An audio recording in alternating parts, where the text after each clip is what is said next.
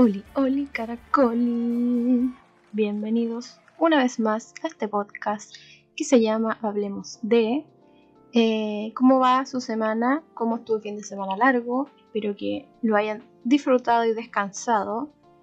Eh, espero que se sigan cuidando de la COVID porque, por si no se acuerdan, todavía existe. Todavía hay peligro inminente.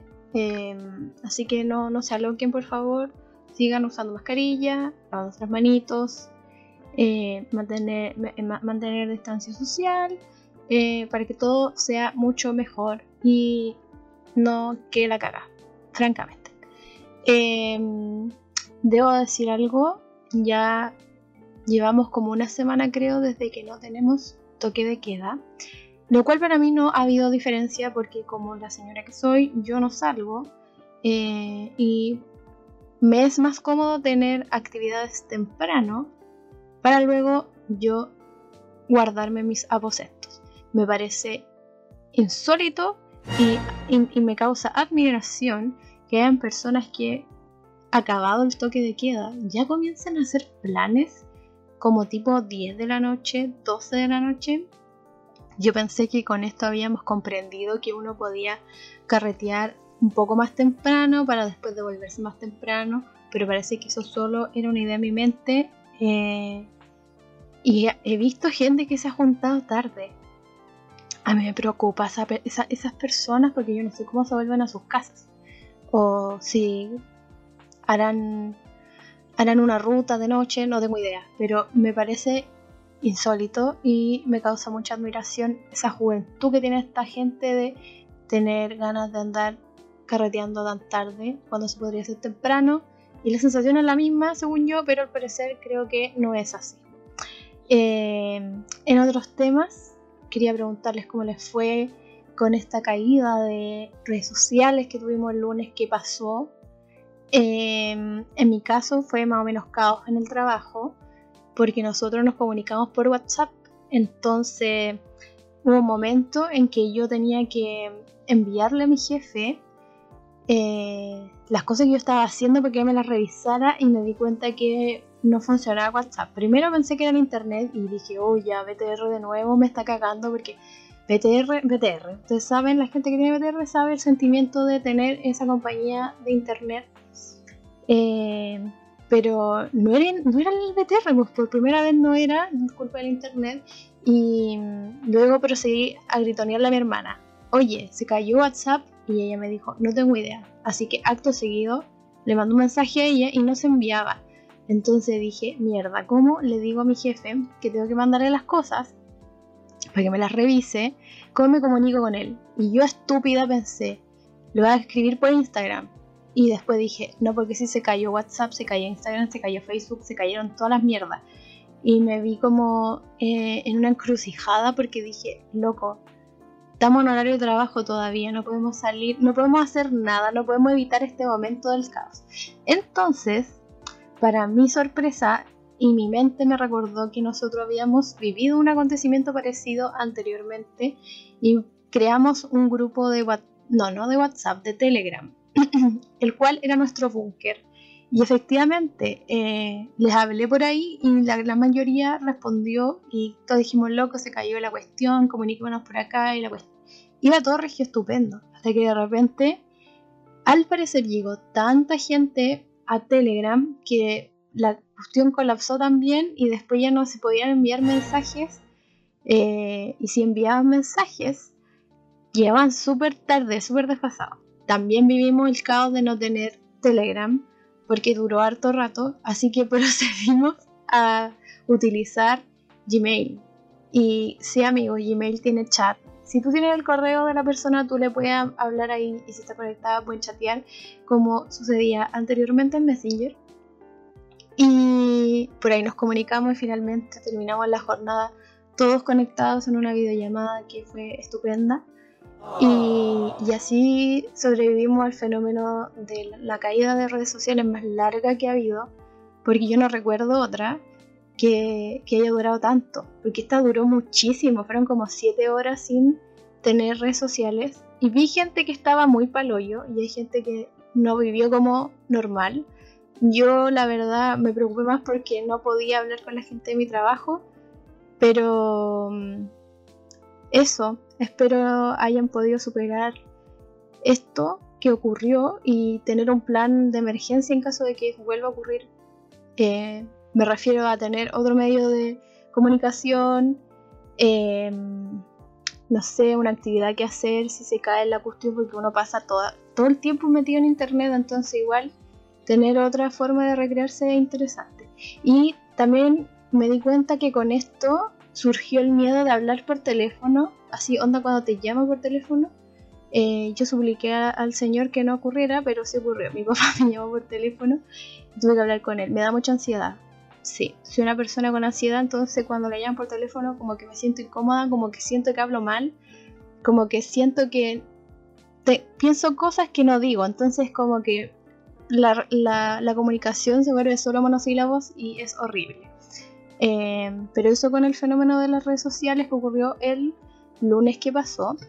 Y mm, otra cosa que les quería comentar, algo muy importante para las chicas, em, es que el mes de octubre es el mes de la sensibilización eh, con el cáncer de mamas. Así que quería mencionarlo porque encuentro que es un tema importante el estar haciéndose el autoexamen de las boobies eh, para prevenir cualquier cosa si uno se siente algo, algún bultito o algo en, el autoexamen. Es importante ir al médico y hablarlo con alguien de la familia, o sea, no, no pase, si uno pasa por algo así, no, vivirlas, no vivirlo solo porque francamente es súper angustiante pensar que puedes tener una enfermedad tan horrible como es el cáncer. Así que las invito y les invito a mm, hacerse el autoexamen y a avisarles a sus amigas, a cercanas, a sus mamás, a sus hermanas, etcétera, a que se hagan el autoexamen. Y, y eso, y que esto de hacerse la, el, el autoexamen de mamas en casa sea algo ya habitual, no solamente porque es octubre hacérselo, sino que hacerlo constantemente para tener un control de nuestro cuerpo. Eh, sin más preámbulos, vamos a hablar de nuestro capítulo del día de hoy. Y este capítulo eh, nace por la... A ver, ¿cómo lo explico? la idea de este capítulo no fue idea mía. Partamos por eso no fue idea mía, eh, yo subí a mis stories donde aparecía Metallica, la banda, cantando una canción de Rihanna, de Diamonds, eh, así onda, a todo pulmón, se lo sabían ellos, ¿ya? esa era la cosa. Y resulta que el mismo video decía algo relacionado a que la gente que es metalera no soporta de repente en música pop o reggaeton o cumbia y esas cosas. Entonces lo que hacía ver el video era que eh, ellos estaban como cayendo en la estupidez de, de decir, luego yo no escucho esto porque soy metalero, pero mira tus ídolos metaleros están cantando están cantando una canción de Rihanna. Entonces yo subí ese video a mis stories y mm, escribí como una cosa ahí de que encontraba chistoso el video y que encontraba ridículo que cuando yo era chica, como cuando tenía como 14 años, tenía cercanos que eran metaleros y escuchaban solo eso y si escuchaban, no sé, pues Justin Bieber, era una aberración. O sea, era imposible porque solo había que escuchar metal. Yo no encontraba ridículo y nunca entendí por qué eran tan estrictos con eso. O sea, si les gustaba otra cosa, eh, cómo no iban a poder escucharla porque les gustaba el metal. Entonces todo surgió por eso y exactamente debido a esa controversia en mis stories, un antiguo conocido de mi liceo me habló y me dijo que el video lo ofendió porque básicamente él pasó por esa etapa. Entonces comenzamos a hablar y yo le pregunté a él cuál era la razón y la verdad es que no hubo razón. Pero llegamos a la conclusión de que él me dijo, oye, ¿por qué no hacía un capítulo de podcast hablando sobre cosas de la adolescencia? Lo cual yo encontré espectacular y así que aquí estamos. Así que este capítulo se llama Cosas de la Adolescencia. Y también yo empecé a hacer como una, una retrospectiva de mi adolescencia y llegué a mi adolescencia a los 13 años. Sí. Y es que yo, la verdad es que yo no pertenecí a ninguna, eh, como a un estilo definido de música, pero sí pasé por etapas donde estuve pegada con ciertas bandas que me gustaban.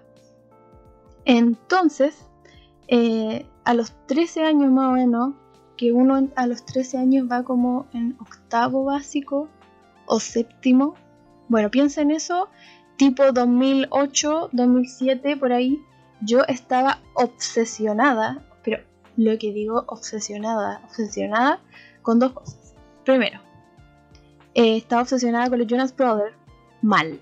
Onda, yo vivía por esa gente, bueno, hasta el día de hoy. Eh, y lo otro era que justo en ese entonces había salido la saga de Crepúsculo. Por lo tanto, yo estaba en plan, amo a los vampiros, amo a Dark Colin y, todo lo que tiene que ver con eso.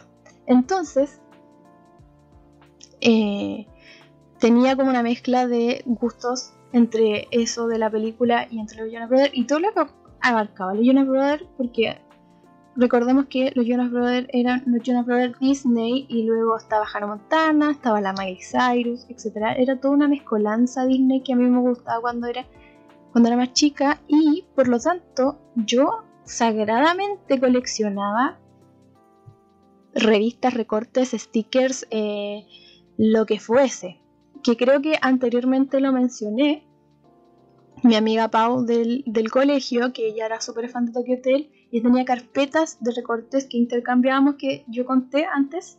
Eh, bueno, esto era lo mismo, pero a mí me pasaba con Jonas Y eh, recuerdo que en ese entonces existían revistas juveniles, no sé si ahora existen todavía, porque yo crecí, aunque no lo quiero aceptar, em, que enumerándolas teníamos la 1320, que era como una revista del canal 13, porque como que editaban cosas relacionadas a cosas que daban ahí. Eh, estaba la tú, eh, estaba la Mi 17, pues niña, la Mi 17 y eh, estaba la TV Grama. Y la TV Grama siempre hacía como compilados de cosas de la banda en específico. Me explico. Antes de los Jonas Brothers, antes, tipo yo 11, 12 años, me gustaba Rebelde, RBD, la serie mexicana esta del colegio, esta gente que cantaba, ya, eso también me gusta. Y la cosa es que, claro, ahí yo me compré mi primera revista que era Telegrama que traía este libro de oro de RBD donde salían todos los personajes y dentro salía como el nombre real de la persona, el cumpleaños, lo que hacía, etc. Ya, eso, eso de, yo debo haberlo mencionado antes, pero soy tan dispersa que lo acabo de recordar. Em, y luego estaba esto que ya les mencioné de las revistas que yo compraba de Jonas Brothers, donde estas cosas traían em, siempre cosas como, a ver, como cosas específicas de la banda. Me explico nuevamente. La 1320 sacaba una edición Jonas Brothers, portada Jonas Brothers, póster de Jonas Brothers y traía siempre algo oficial de la banda. Que en este caso fueron una pulsera, un lápiz y creo que una chapita. Y todo eso venía de regalo en la revista. O sea, tú comprabas la revista que salía como 1500 en esos años.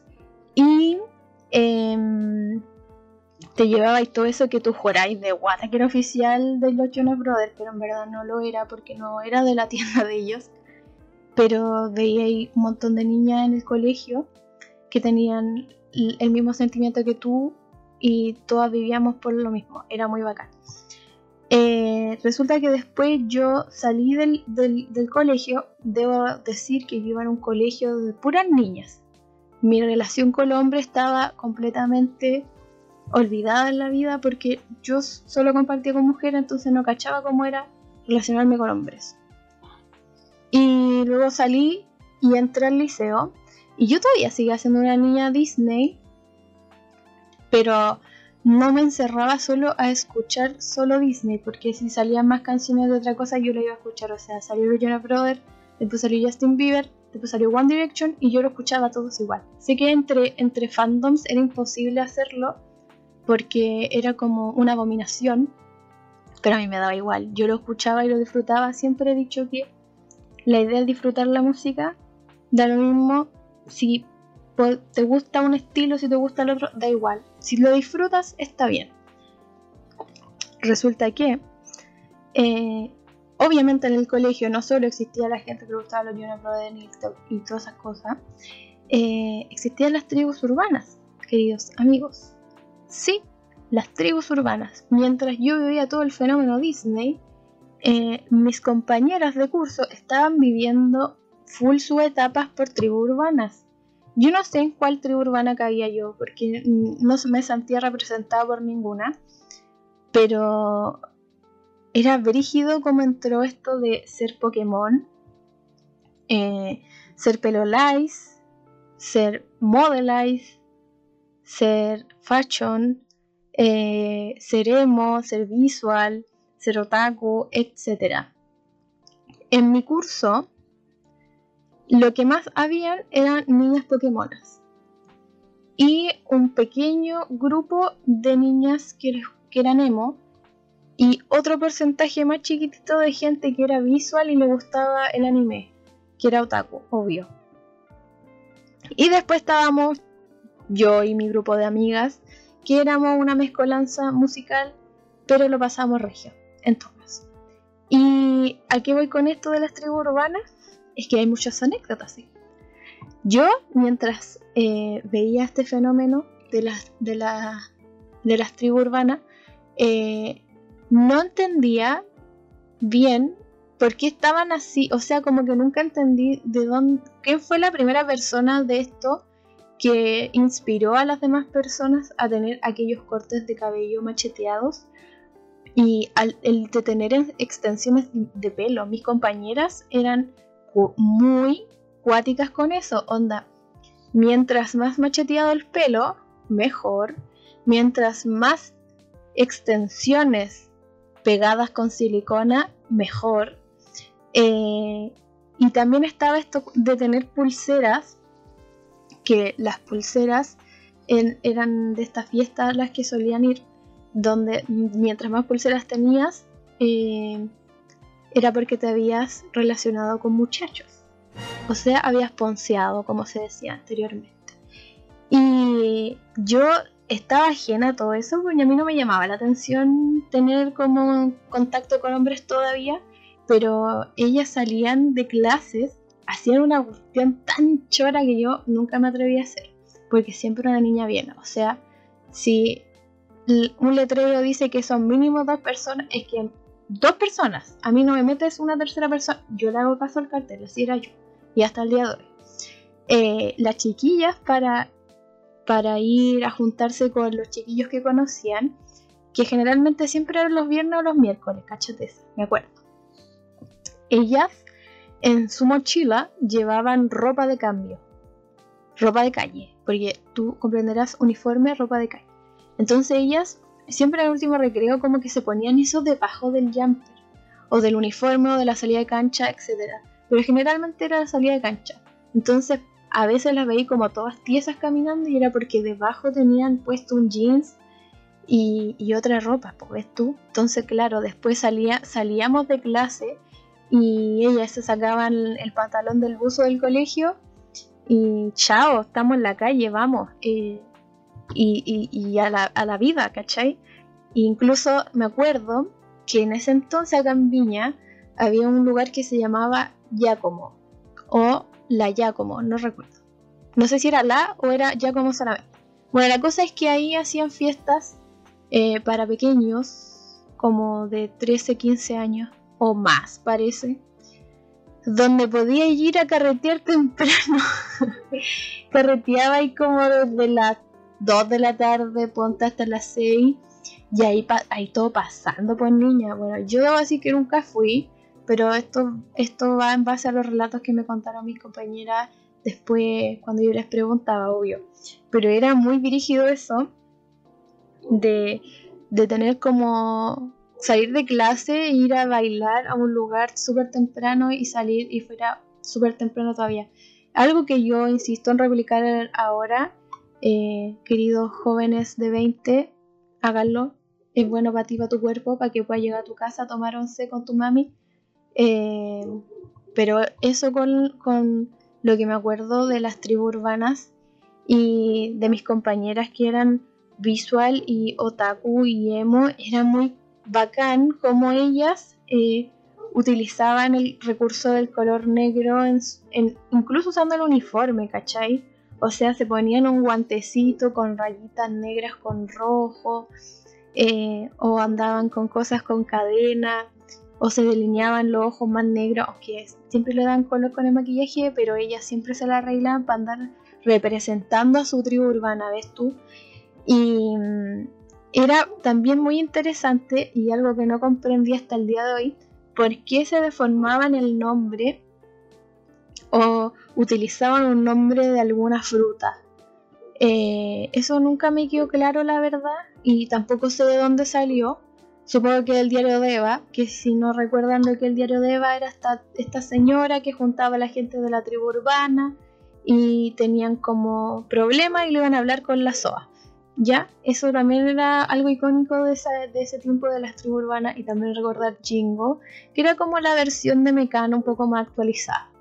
Eh, yo no sé de dónde salían estos referentes, pero siempre me llamó la, atención eso de usar nombres de frutas. Eh, de los perros, como siempre, me acompañan en el podcast. Eh, ya es habitual.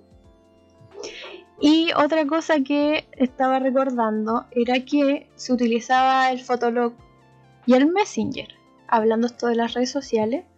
Y mm, la verdad es que yo Fotolog jamás tuve y nunca entendí bien cómo funcionaba porque yo recién tuve computador onda con internet como el 2010. Por lo tanto, todas las cosas que yo obtenía como música, eh, fotos de las cosas que me gustaban eran, eran 300 pesos en el ciber para bajar la música en el Ares que tenía el tío ahí y como 800 mil virus. Y ahí aprovechaba yo de ponerme en contacto con mis amigas que ellas sabían que yo no tenía internet ni computador por lo tanto yo les avisaba como en plan oye voy a ir al ciber como tipo 6 para que estén conectadas y ahí nos poníamos a hablar el rato que se podía Y era muy lindo porque eh, uno siempre esperaba como que se conectara tu amigo o la persona que te gustaba y ponía canciones para tirar en directa.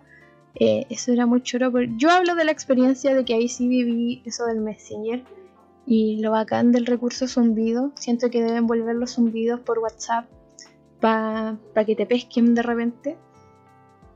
Pero sí nunca entendí lo del Fotolog. Sé que uno subía fotos en plan eh, con un pie de foto y cosas, pero nunca entendí los conceptos que, funcionaban en el Fotolog. Sí entendía lo que era tener como ciertas categorías y había gente que tenía banners como en plan eh, pomposos y eso como que demostraba que eran categoría gold y por ende esa gente era más conocida y más famosa que fue el caso de muchas figuras que salieron en Jingo. Em, parece que Canesa, oh, cáchense, se me está cayendo el carné acuático. Y Hardcoreito. Tenían fotolog y eran conocidos así como en plan gol y la cuestión. Em, ¿Qué más les iba a contar con respecto a las tribus urbanas? Eh, bueno, creo que no tengo nada más que agregar ahora porque no me acuerdo. Por lo tanto, vamos a pasar nuestra primera sección del podcast que se llama Preguntas que se me ocurrieron porque sí. Ya, y para esta ocasión, y el perro sigue ladrando, se me ocurrió preguntar cosas de la adolescencia y igual tuve hartas respuestas, pero hay unas bien buenas, así que las vamos a leer y las vamos a ir comentando como siempre lo hacemos. Recuerden que esta sección del podcast es gracias a ustedes y a sus respuestas de las preguntas que yo suelo hacer. Y la primera pregunta era, ¿qué cosas locas o no tan locas hiciste en tu adolescencia? La primera que tenemos aquí es de mi querida amiga Vale LML96 que me dice, No fue mi adolescencia, pero en mi segundo año de Geo me tiré del muelle varón al mar, ahora ni cagando lo hago. A ver, yo la verdad me sé esta historia de la Vale y yo no sé cómo mierda hizo eso de tirarse al muelle, o sea, tirarse del muelle varón al mar y sobrevivirlo eh, brígido. Yo no sé nadar, amigos, no sé nadar, así que muy, muy valiente mi, mi querida amiga Vale por, por tirarse, pues, así, uno, así como al agua pato, no, pues, que falta de respeto. Y también la segunda pregunta que yo hice para esta sección se llama, ¿perteneciste o te creíste a alguna tribu urbana? Y si es así, ¿cuál? Y la Vale dijo, según mi yo de adolescente no, pero mi yo de adulta dice que fue emo. yo creo que a esta altura todos tenemos una parte en nuestro cuerpo, en nuestros corazones, porque siempre estamos con la SAT de ser adultos. ¿Qué creen ustedes? Eh, después tenemos al responsable del capítulo, y le vamos a mandar un saludo a, al Dani. El Dani fue el que me dijo, oye, ¿por qué no hacía un capítulo del podcast hablando sobre cosas de la adolescencia? Y efectivamente, él fue metalero. Y era de esos metaleros que yo les comentaba en un inicio. Em, bueno, yo a él lo conocí cuando iba al liceo. Y él tenía un grupo de amigos que también eran metaleros.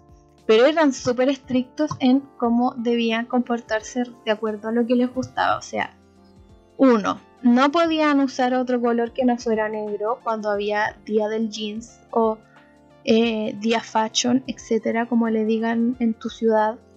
Eh, no podían escuchar otro género musical que no fuese ese. Eh, también hablaba mucho de música del metal y de videos, porque en ese entonces apareció YouTube. Y mm, era como un tema bien recurrente de, de ellos, como que cuando conversaban, conversaban eso. Y también era muy evidente que tuvieran una banda eh, donde tocaban los temas de sus bandas metaleras favoritas. Y a mí me llamaba la atención eso. Y que si escuchaba otro género como cumbia o algo así, eh, era, era, era imposible. O sea, era una abominación para tu tribu urbana metalera. Eh, así que eso con el Daniel. Muchas gracias por darnos esta idea del capítulo. Martín Peregrín Pimpín también respondió y dijo que no tiene una tribu urbana definida, pero dijo que le gustaba la cumbia villera, pero nunca se vistió como flight. Eso también pasó. Eso también pasó. Recuerdo gente que le gustaba un género musical, pero no le representaba con su ropa. Quizá eso me pasaba a mí, no lo sé. Porque yo igual disfrutaba de escuchar reggaetón, además de escuchar toda esta vaina de los Jonas Brothers y todo eso. Así que entiendo eso de las cumbias villeras. ¿Ustedes se acuerdan de eso? de eso que estuvo de moda un tiempo. Eh, de escuchar música en tu Nokia sin audífonos. Y ponerlo en todos lados así fuerte. Yo no sé por qué salió esa moda de escuchar la música a todo chancho en cualquier espacio público eh, sin respetar si a la otra persona le parecía bien. Nunca entendí por qué, pero siempre era gente que le gustaba como la cumbia villera o el reggaetón, que efectivamente podíamos catalogarlo como la tribu urbana de fashion o flight, que así se supone que, que, se, que se catalogaban en ese tiempo.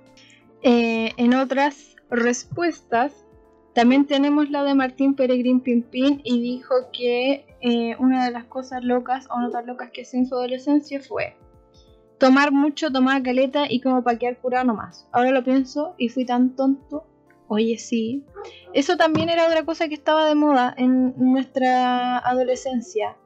Eh, creo que estaba muy de moda el hacerse cagar tomando cualquier tipo de trago y eso te hacía cool. Yo no sé cómo fue que esto se hizo moda. Oye, el perro no deja de ladrar. Amigos, me disculpan, no tengo una habitación aislada, por lo tanto es probable que el perrito se escuche todo este capítulo, o quizás no, y diga, me voy a callar y voy a dejar a la no me llamo Agustina grabar tranquila. Pero al parecer no va a ser así, así que si escuchan al perro, me disculpo. Bueno, como decía, eh, nunca entendí por qué era moda curarse, igual que el fumar. El fumar desde muy chico eh, creo que te daba como estatus de ser más grande. Creo que uno lo hacía por eso, básicamente, como el de tener la autoridad y la responsabilidad de ser más grande y por eso eso te daba un poco más de estatus de adulto.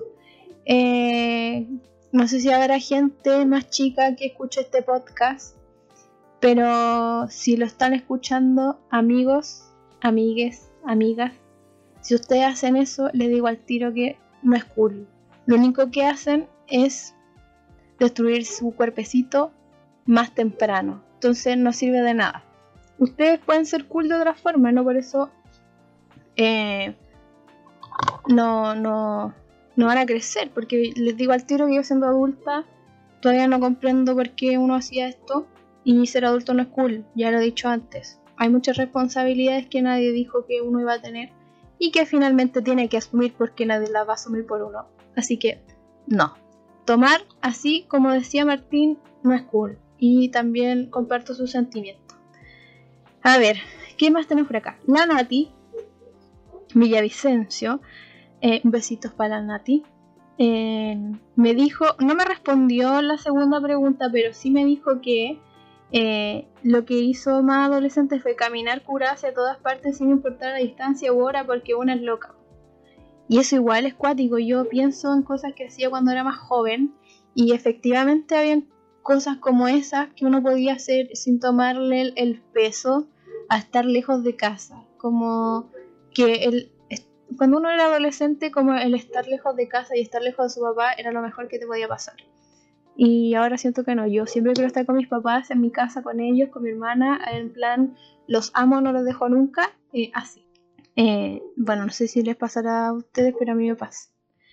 Eh, nuestra querida amiga Nico, ella me dijo que cosas locas, no tan locas que hizo en su adolescencia, fue ir a conciertos sola. Le decía a mis papás que iba con un grupo de amigas para que me dieran permiso. Una grande la Nico. Ni siquiera a mí se me hubiese ocurrido eso porque mi mamá obvio hubiese sabido que estoy mintiendo. Pero ella tuvo la fortuna de que su mamá le creyó, le dieron permiso y fue a concierto. Qué choro igual tener esa experiencia como de ir a concierto a la mala y pasarlo a la raja. Entero choro eso. Y también me respondió la, segunda pregunta y me dijo, ya estaba grande cuando pasó eso. Nunca pertenecía nada más que la influencia.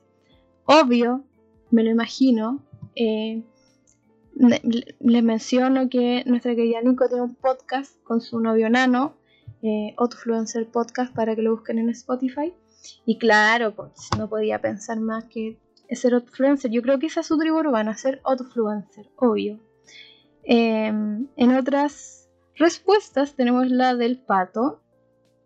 Patricio Lía Miranda, más conocido en Instagram, me dijo, fui otaku poser, me creía otaku y jamás me terminé de ver un anime.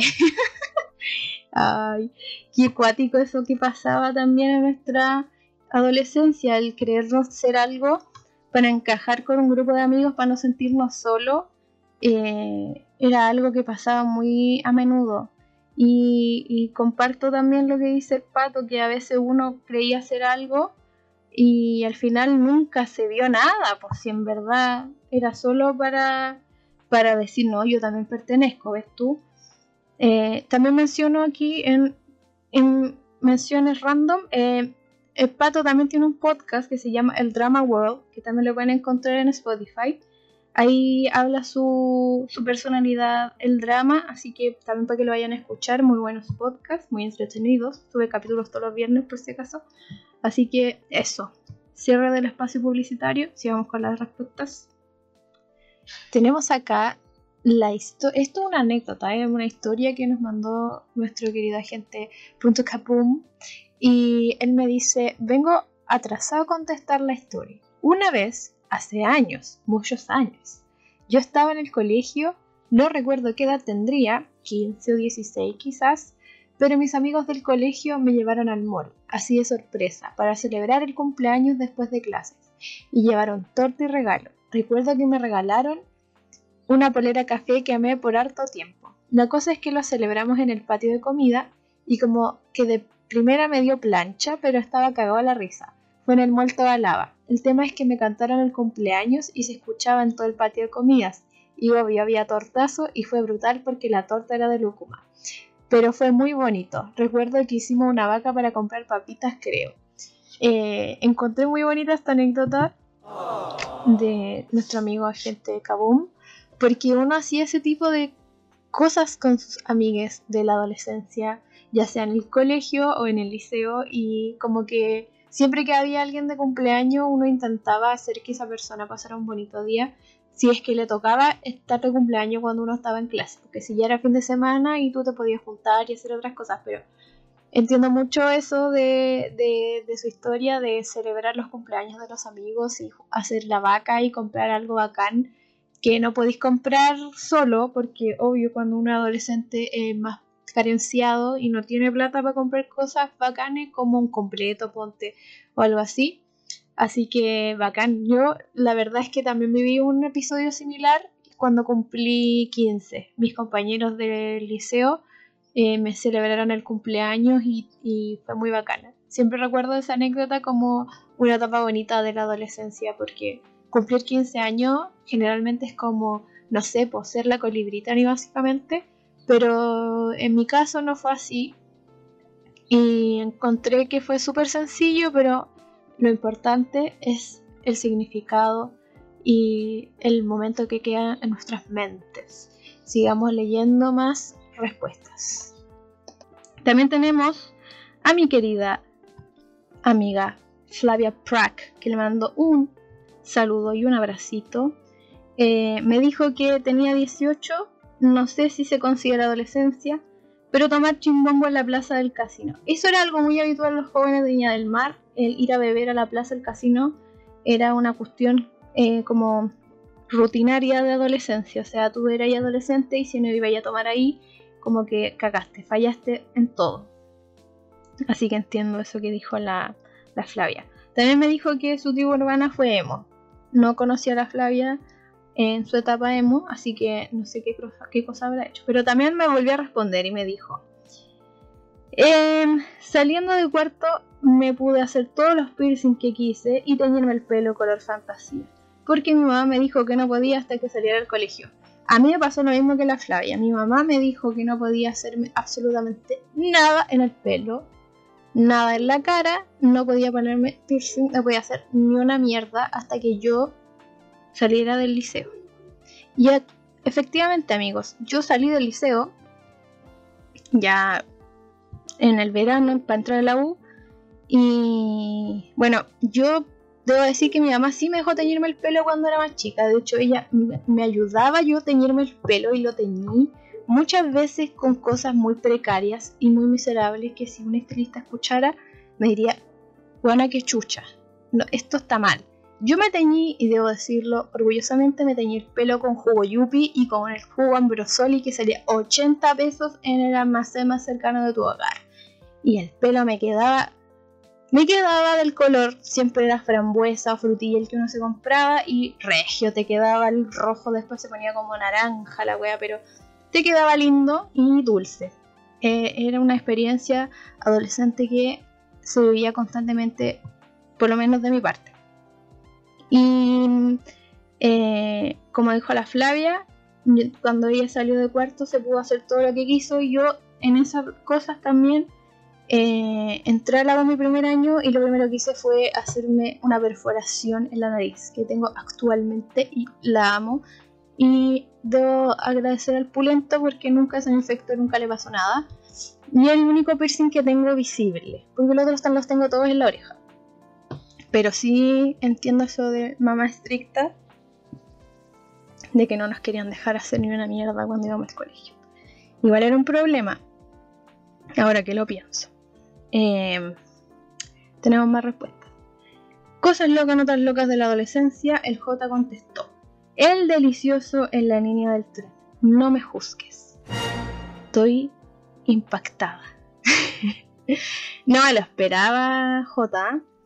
Cada vez más las preguntas de este podcast te empiezan como a, dejar atrapado pero igual no te juzgo, no, no, claramente no te voy a juzgar si uno viviera la adolescencia de distintas formas, así que yo creo que Esta es una manera interesante de contar y hacer el delicioso. Encima la línea del tren, pues, bueno. O sea, que más adrenalínico que es.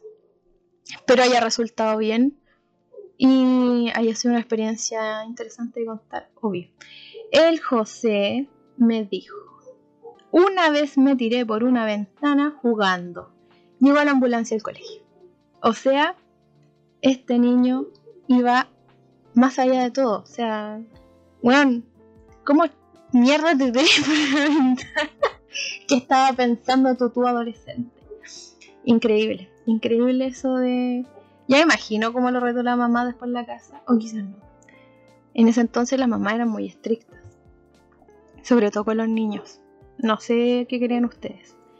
Eh, en la otra pregunta que hice me dijo que no, no tenía ninguna tribu urbana, por lo tanto él era único y detergente. ¿Qué me decís? Me respetas. En otras respuestas tenemos al Juanpi. El Juanpi me dijo que él quería ser flight y, y después dijo, es que la cumbia me mata y me revive, ¿cachai? Es que la cumbia tiene ese sentimiento de que si te la ponen, aunque uno esté hecho concha después de haber bailado, si te sale el cumbión uno tiene que darlo nomás. Pero yo conozco al, Juanpi en la vida real y debo decir que nunca se me hubiese pasado por la mente que él hubiese querido hacer flight. Podría haber escrito cualquier cosa, pero no eso. Estoy impactada, debo decir. Después, dentro de las preguntas y ya la última respuesta. Tenemos al Blacky, que mencioné su tienda la última vez para que vayan a visitarla. El Blacky me dijo, sí, él era gótico. Qué buenos recuerdos. Era gótico. Esa era otra tribu urbana que se me olvidó, el ser gótico. Es que en, mi, en mi círculo de compañeras del liceo no habían, no habían niñas que fuesen góticas, pero sí visual, como dije, y. Pero qué bacán, es que el ser gótico era una cuestión más allá, era otro accesorio, otra vestimenta, otro todo. Así que eh, ahora entiendo por qué el Black escucha cierto tipo de música de repente. Ahora me calza apoyo, ¿ves tú? Bueno, amigos, hemos terminado la primera sección del podcast. Eh, súper sorprendida por las respuestas. La verdad no me las esperaba. Algunas sí, porque yo viví ciertas partes de mi adolescencia con esas personas, pero con otras no. Eh, me llama la atención. Acuérdense que esta sección está hecha gracias a sus respuestas, así que no dejen de responder. Y si tienen alguna sugerencia, alguna idea para otra cosa, así como lo dijo mi, mi conocido aquí, el Dani, eh, me dicen, no, ¿por qué no habláis de esto? Y yo, yo te hablo, yo te hablo. Busco, busco información y te hablo, ¿ves tú? Así que damos por terminada esta sección y vamos a pasar a nuestra siguiente sección del podcast que se llama Recomendados de la semana. Y amigos, para los recomendados de esta semana del podcast le tenemos, perdón la bulla que ustedes escuchan y que yo tengo aquí todo anotado en una libreta. En recomendados de la semana tenemos dos series. La primera es Sex Education y la segunda Euphoria. Eh, quise recomendar Sex Education porque yo en mi adolescencia tuve una pésima educación sexual y hubiera dado muchos porotos para que alguien me hubiese explicado la sexualidad como la explican en este colegio de esta serie. Em, recuerdo siempre una profesora y hasta el día de hoy esa frase me marcó la vida porque lo único que nos decía era literal lo siguiente, cito. Ustedes tienen una pastillita en sus rodillas. Deben mantenerla siempre apretada porque si la pastillita se cae, ustedes pueden quedar embarazadas. Loco. Eso fue lo único que nos dijeron de la sexualidad cuando yo tenía 13 años, 14 años. Eh, la verdad es que yo creo que el desconocimiento de aquello nos llevó a que varias de mis compañeras fueran mamás adolescentes. Era un tema fuerte cuando yo era chica. Hasta el día de hoy sé que es un tema complicado, pero ahora hay más oportunidades de cosas para evitarlo. Eh, en mis tiempos ni siquiera se hablaba sobre tomar anticonceptivos o o sobre los preservativos o de cómo ponerlos o todo ese tipo de cosas que encuentro que es importante que los jóvenes tengan educación sexual y se explique literal cómo funciona la cuestión. Pues, o sea, no te van a decir que una pastillita y la weá como me dijeron a mí, obvio. Em, así que eso con Sex Education y Euphoria la, la recomiendo porque eh, trata muy bien como eh, el estar relacionado a las drogas y cómo vive alguien que es adicto a eso, cómo es el proceso, cómo se relaciona con la gente y además encuentro que la estética de la serie es muy hermosa, así que véanla, igual que Sex Education. Eh, quería decir esto de la sexualidad con respecto a la serie porque en verdad a mí me marcó caleta eso. Em, nunca se habló de esa cuestión cuando yo era chica. De hecho, antes a nosotros nos mandaban algunos libros del gobierno que era el quiero ser.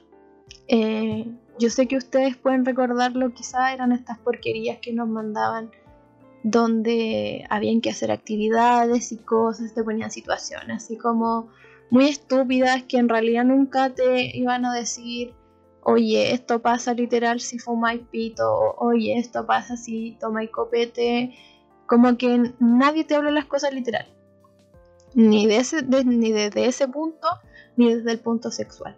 Em, eso para mí es importante, me hubiese gustado mucho como adolescente haberlo manejado mejor y no ir aprendiéndolo en el camino eh, así como porque uno es curioso y se nutrió de eso por otro lado. Así que eso con las recomendaciones de series. Eh, recomendado de la semana de música, yo creo que más que recomendarles algo es que revivan algo. Así que los invito a escuchar toda la música que escuchan como adolescentes, como por ejemplo 30 em, Seconds to Mars, eh, de Disco, em, ¿qué más?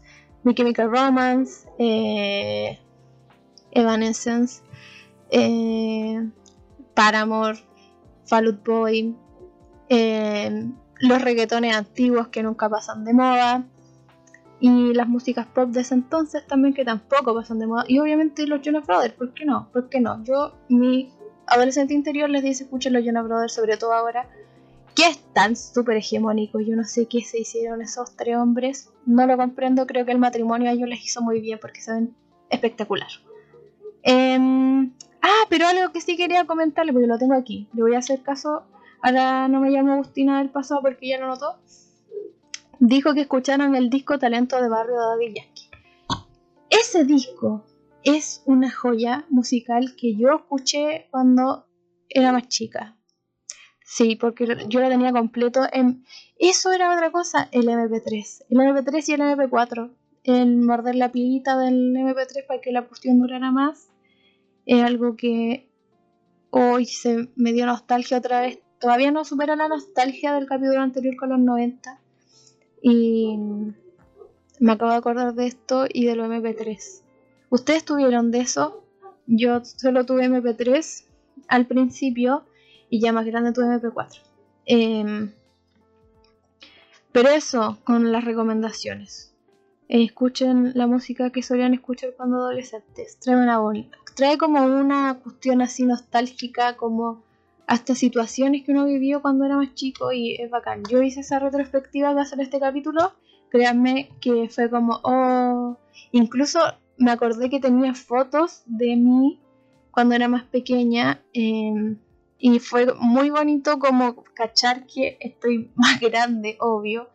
Y todo lo que ha pasado desde ese entonces hasta ahora, que no se lo iba a imaginar, la no me llama Agustina adolescente, obvio.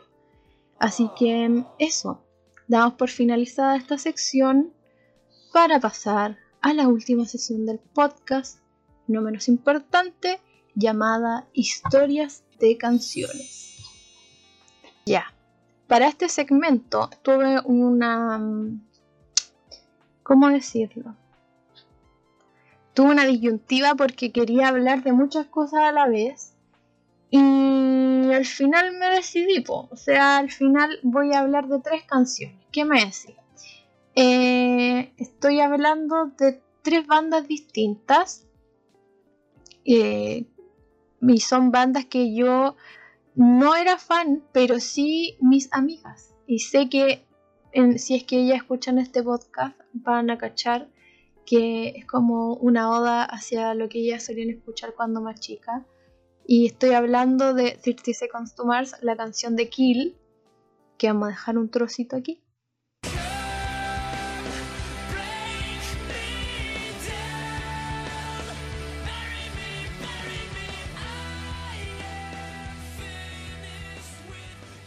La canción trata de uno mismo, como, como uno se supera a uno mismo y encontré muy bonito eso.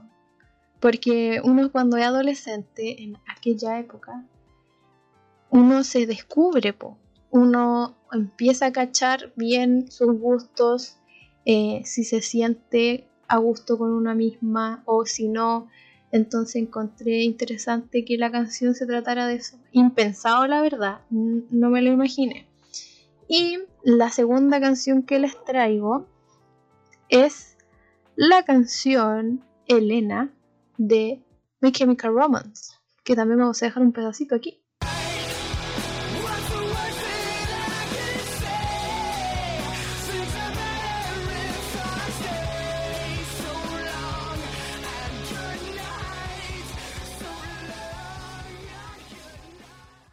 Ya, esta canción, obvio, trata de una mujer que se llama Elena. Yo no soy fan de esta banda y conozco canciones muy en específico, pero quise ahondar un poco más porque si bien es una banda de la adolescencia, era, es, esta es la, era la banda o es la banda favorita de una de mis amigas de la adolescencia en esos años. Y investigué sobre esta canción eh, me di cuenta que la canción fue súper importante y era un emblema musical. No tenía idea. Y después dije, claro, pues quizás la canción se trata de alguna mina que le gustaba al vocalista y él le hizo una canción. Y la verdad es que la canción, según el mismo Gerard White, eh, la persona detrás de la canción Elena, la persona que inspiró esta canción, fue su abuela. ¿Pueden creerlo? La abuela de Gerard y de su hermano fue la inspiración para esta canción. Y aquí él mismo habla que dice que su abuela fue clave en su vida. Creo que nada de lo que hago hoy día habría sido posible si no fuese por ella. Fue simplemente una damisela italiana que me inspiró. Fue la razón por la cual llegué a la música dijo Gerard en alguna entrevista en ese entonces. Y yo quedé impactada porque no, no, jamás se me hubiese ocurrido que la canción hubiese tratado de la abuela, eh, así como implícitamente de la abuela de Gerard White y de su hermano. Y lo encontré interesante porque al final uno la escucha nomás y no cacha bien qué quiere decir. Y claro, el trasfondo de, la canción iba mucho más allá, o sea, no era solo una historia probablemente de una chiquilla que se llamaba Elena y que se moría y que estaban en un funeral, porque eh, es muy... Eh, es muy diferente como el videoclip y la historia de la canción. Porque en el video es como un funeral de, lo que yo decía de una niña y y que ellos son partícipes de esto, pero en realidad implícitamente es como el funeral de su abuela y que ellos están ahí por esa razón. Y eso lo encontré muy wow. Y la última canción de esta sección es una joya musical que obvio si la pongo el pedacito ahora.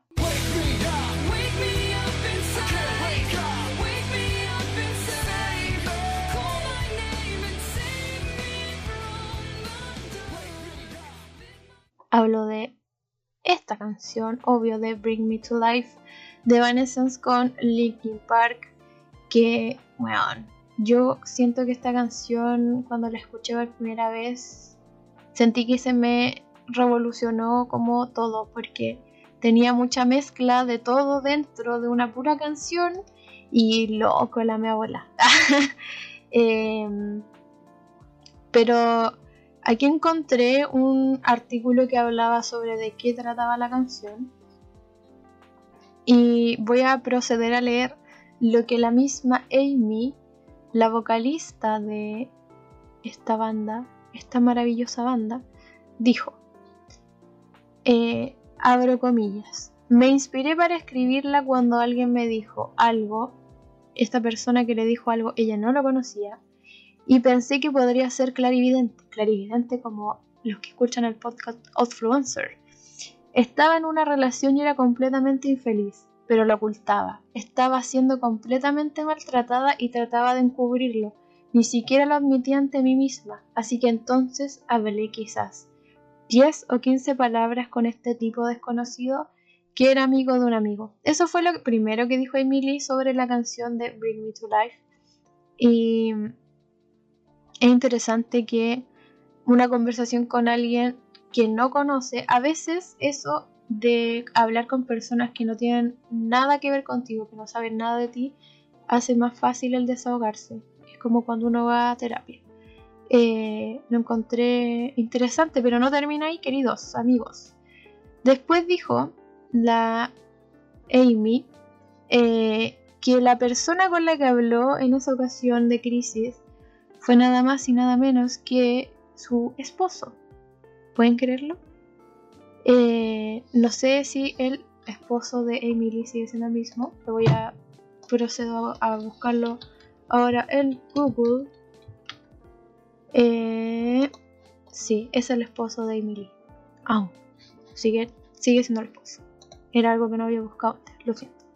Y aquí va lo que ella dice. Hablando sobre la canción. Escribí la canción sobre mi actual marido antes de que nos casáramos. Cáchense esa abuela. Hubo un momento en el que me encontraba en una situación difícil y en una mala relación y mi marido actual era en ese momento solo un amigo, conocido y una persona a la que apenas conocía. Era quizá la tercera o cuarta vez que nos veíamos y entramos a tomar asiento en un restaurante mientras nuestros amigos estacionaban el auto. Nos sentamos el uno frente al otro y él me miró y me dijo, entonces, eres feliz. Y me tomó tan desprevenida que sentí que me atravesaba el corazón, porque sentía que había estado fingiendo muy bien y era como si él pudiera ver a través de mí. Y entonces surgió todo ese primer verso.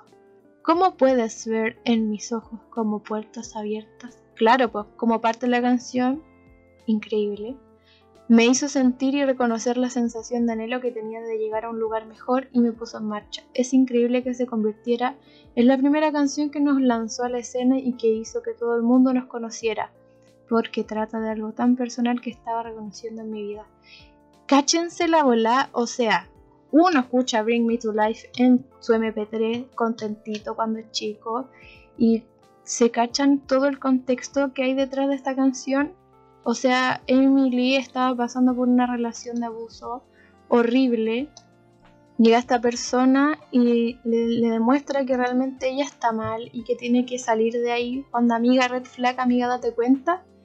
Y, y la canción más encima la hizo como pensando en esa persona que al final terminó siendo su esposo.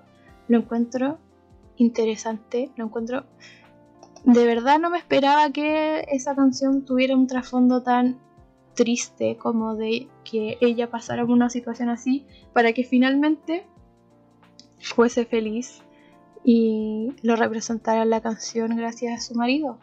¿Cachai la bola? Eh, interesante, muy interesante. Así que amigos, con esta última sección del podcast me despido. Ah, no, no me despido todavía. Eh, hay algo que quería comentarles y es que estaba pensando en hacer una sección más del podcast, pero esta sección sería también eh, contribución de ustedes y eh, estoy hablando de hacer una especie de recomendados, pero recomendados de ustedes. Por ejemplo, si ustedes tienen un, un emprendimiento o si conocen un amigo que tiene una pyme o si compraron en una tienda y les gustó la atención y la recomiendan, ustedes me mandan la tienda y yo la menciono acá en el podcast para que así otras personas también puedan conocerla y también recomendarla o quizás comprar o qué sé yo. Y así vamos haciendo crecer a esta gente que a veces tiene mejor servicio que las grandes cadenas de comercio que todos conocemos. Así que eso, em, quería pedirles ayuda con recomendados de ustedes mismos. Hasta de música pueden hacerlo, sí, ¿por qué no? Un recomendado así como que contribuya y yo también lo puedo poner acá. Así que eso, ahora sí, eh, hemos llegado al final del capítulo del día de hoy, espero les haya gustado, espero hayan recordado cosas de su infancia, de su infancia, de su adolescencia, perdón. Eh, espero lo hayan pasado bien y eh, espero hayan aprendido algo nuevo. Yo quedé muy impactada y no esperaba los significados de las canciones. Me gusta esa sección, debo admitirlo. Así que eso amigos, nos vemos el próximo capítulo. No olviden cuidarse, no olviden usar su mascarilla, mantener distancia social, lavarse las manitos y eso tomen agüita y nos vemos en el siguiente episodio. ¡Chai!